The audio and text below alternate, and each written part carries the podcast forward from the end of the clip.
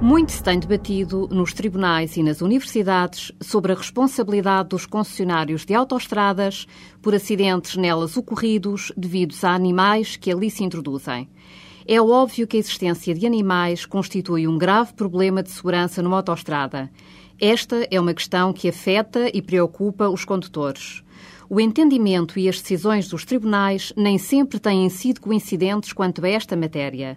Acontece que, em julho de 2007, foi publicada uma lei que parece ter ajudado a resolver este problema.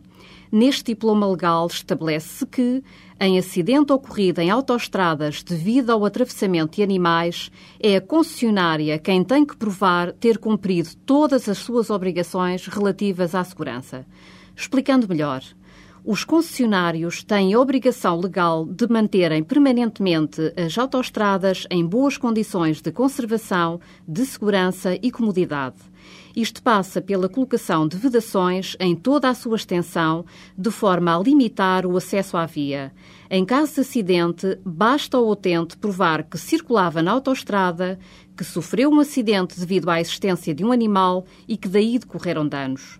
Não é sua obrigação demonstrar por onde entrou o animal, se a vedação estava em mau estado ou se a concessionária não fiscalizou corretamente a via.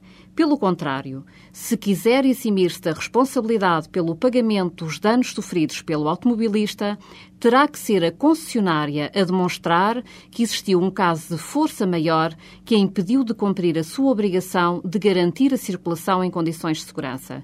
Exemplos de casos de força maior são ciclones, sismos, graves inundações, fogo ou guerra.